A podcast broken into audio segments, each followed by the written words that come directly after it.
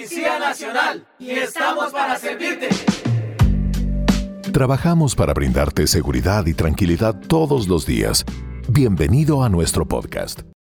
El pasado martes 14 de junio, en un operativo liderado por la Secretaría Distrital de Integración Social, junto con el Instituto Colombiano de Bienestar Familiar ICBF, la Policía de Infancia y Adolescencia y otras entidades distritales, se logró identificar que 19 niños, niñas y adolescentes estaban en condición de trabajo infantil en la Plaza de Mercado Corabastos, ubicada en el sur de Bogotá. La teniente coronel Viviana Valencia, jefe del área de protección de infancia y adolescencia de la Policía Nacional, aseguró que el trabajo infantil priva a los niños de su niñez, su potencial y su dignidad. El trabajo infantil es toda aquella actividad que es peligrosa, dañina para las niñas y niños y pues que infiere con el aprendizaje formal o provoca deserción escolar prematura, por supuesto está en este segmento poblacional y requiere de combinar la escuela con la cantidad de trabajo o no permite su desarrollo integral. Pues lo ideal sería que los niños, niñas y adolescentes no realizaran ningún tipo de actividad laboral. Sin embargo, si existe la posibilidad, especialmente que los adolescentes puedan realizar algunos tipos de trabajos. Un adolescente puede desempeñarse en cualquier trabajo, pero tiene algunas restricciones que son las siguientes. Un trabajo que no implique peligro, un trabajo que no sea nocivo para su salud o su integridad física, psicológica o aquellos que son considerados como las peores formas de trabajo infantil. La Ley 1098 de 2006, Código de la Infancia y Adolescencia, establece en el artículo 117 la prohibición de realizar trabajos peligrosos y nocivos a las personas menores de 18 años, señalando que el Ministerio de Trabajo, en colaboración con el Instituto Colombiano de Bienestar Familiar, establecerán la clasificación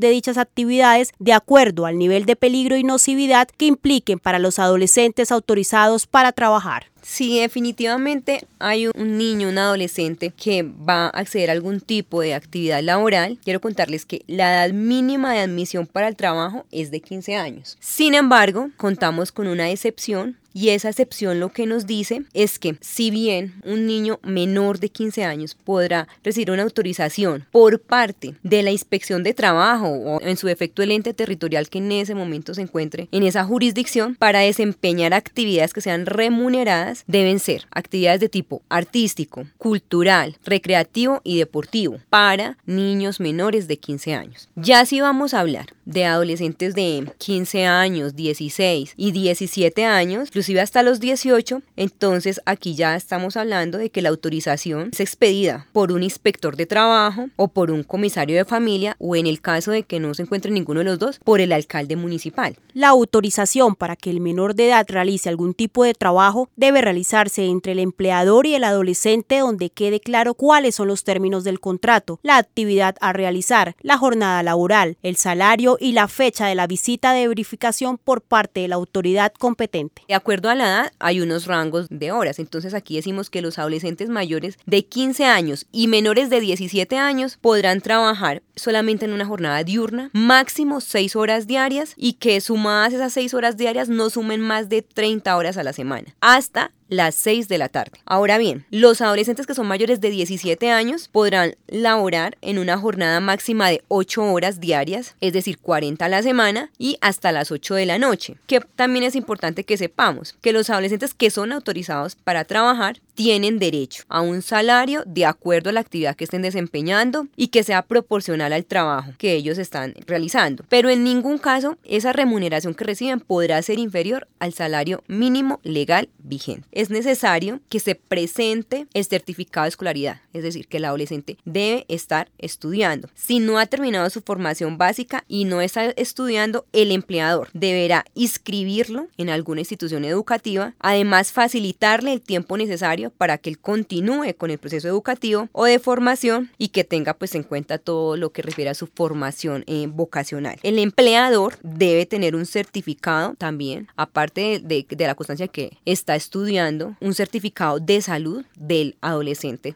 que en este momento pues sería como el trabajador de él para conocer las condiciones de salud en que el adolescente ingresa a realizar esas actividades. Hay también otra situación aquí especial, es que cuando tenemos adolescentes embarazadas, porque eso también es un tema importante porque pues algunas adolescentes pueden quedar embarazadas durante su actividad laboral, entonces la jornada de esta adolescente que sea mayor de 15 años y menor de 18 no puede exceder de 4 horas a partir de su séptimo mes de embarazo y durante la lactancia. ¿Qué pasa allí? No se puede presentar ninguna disminución de su salario ni de sus prestaciones sociales desde el séptimo mes de embarazo y durante todo su periodo de lactancia. El trabajo infantil sigue siendo una de las más graves violaciones de los derechos de los niños. Más de 160 millones de niños y niñas en el mundo trabajan, lo que pone en riesgo su desarrollo físico, mental y social. Bueno, aquí ya hablamos entonces de la explotación de los menores y decimos que se da cuando son utilizados, instrumentalizados, comercializados o son utilizados también para mendigar. Y queremos hablar de cuáles son, por ejemplo, algunos casos o los ejemplos de estos tipos de explotaciones. Podríamos mencionar delitos sexuales, la esclavitud, la pornografía, el matrimonio servil, entre otros delitos. Digamos que estos son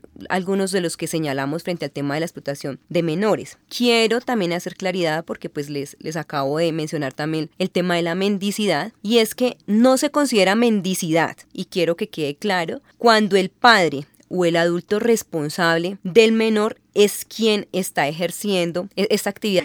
La Policía de Infancia y Adolescencia desde las 54 unidades pone al servicio de los ciudadanos herramientas de prevención con el programa Abre tus ojos. Desde el año 2021 hasta la fecha se llevaron a cabo 8.239 acciones de prevención del trabajo infantil, beneficiando a más de 167 mil niños, niñas y adolescentes. Este programa está desarrollado a partir de unos módulos que cuentan con una pedagogía para mostrarles a nuestros niños, niñas, adolescentes, pero también a las familias, cuáles son todas las vulnerabilidades y riesgos a los que se ven expuestos. Pero también les decimos qué pueden hacer frente a este tipo de situaciones. Para este caso, lo que estamos hablando, el trabajo infantil, cuáles son, por ejemplo, los requisitos en caso de que ellos quieran trabajar, qué trabajos no deben ser para ellos, inclusive a sus padres, porque muchos de sus padres pues no tienen la posibilidad de contar con este conocimiento, entonces por eso dentro de los módulos que nosotros trabajamos incluimos la familia, porque conocemos la importancia importancia de la familia en el desarrollo de nuestros menores y de nuestros adolescentes. Asimismo, la Policía de Infancia y Adolescencia realiza acciones de vigilancia y control de manera articulada con el Sistema Nacional de Bienestar Familiar para proteger y garantizar los derechos de los menores de edad. Allí vamos a diferentes escenarios donde somos conocedores que nuestros niños, niñas y adolescentes están siendo utilizados para diferentes tipos de trabajos y que no cuentan con esos requisitos. Entonces vamos a plazas de mercado, vamos a establecimientos abiertos al público, por ejemplo, en estas temporadas vacacionales. Estas temporadas vacacionales son muy propicias, ¿por qué? Porque encontramos muchas fiestas en el país, entonces muchos de nuestros adolescentes y de nuestros niños aprovechan estos espacios para buscar algún recurso económico. Realizamos todo ese tipo de actividades de control, por supuesto, de la mano con el Instituto Colombiano de Bienestar Familiar, vamos con las comisarías de familia, nos acompañamos de todos los entes territoriales para que a través de ese trabajo que realizamos